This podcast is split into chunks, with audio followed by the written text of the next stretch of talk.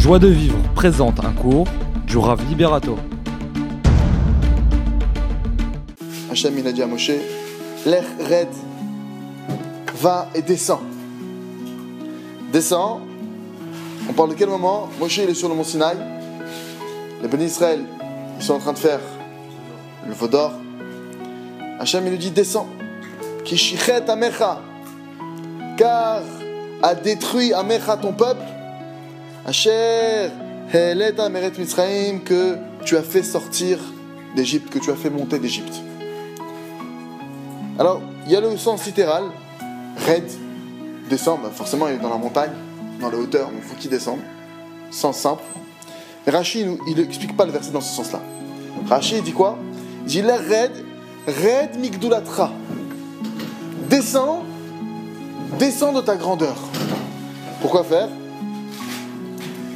La Gemara elle ramène ça. Lo et la. Je ne te donné de grandeur que pour eux. Si maintenant tu descends pas de ton piédestal, maintenant, sache que je vais les détruire. Mais donc toi, tu n'auras plus de place, puisque toi, tu n'as de- d'existence que parce qu'eux, ils sont là.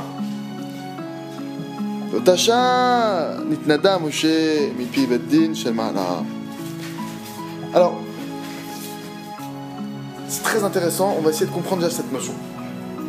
Pourquoi est-ce que Moshe, voilà, il doit descendre, mais pourquoi est-ce qu'il doit descendre de sa grandeur? C'est quoi ça veut dire? Qu'est-ce qu'il est en train de dire, Rachid? Descendre de ta grandeur. Voilà qu'il allait descendre, mon cher. Rachid nous dit, mais c'est pas que le fait de descendre, c'est descendre ta grandeur.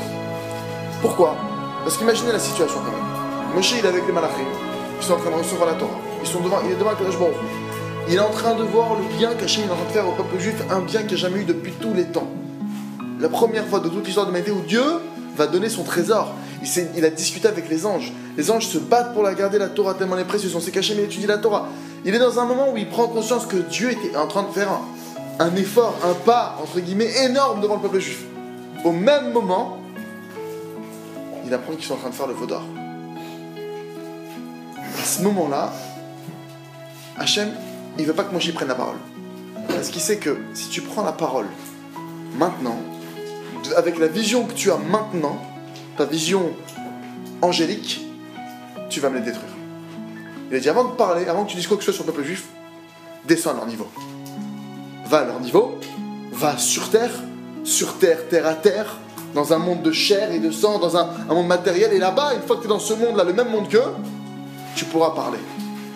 Parce que le Moshe qui a parlé en descendant, d'accord, ça aurait pas été le même s'il avait parlé en haut.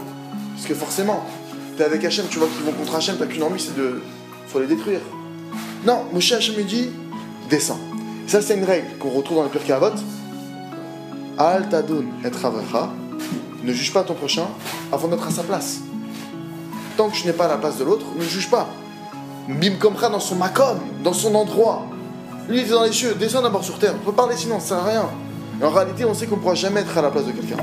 Parce qu'être à la place de quelqu'un, ça veut dire que tu as eu ses Gilgulim, ses réincarnations, ça veut dire que tu as eu son passé, ça veut dire que tu as eu son enfance, ça veut dire que tu as eu ses parents, ça veut dire que tu as ses forces, tu as ses faiblesses. Personne n'aura jamais tous ces éléments. Donc tu seras jamais dans le makom de quelqu'un. Retrouvez tous nos cours sur joiedevivre.org.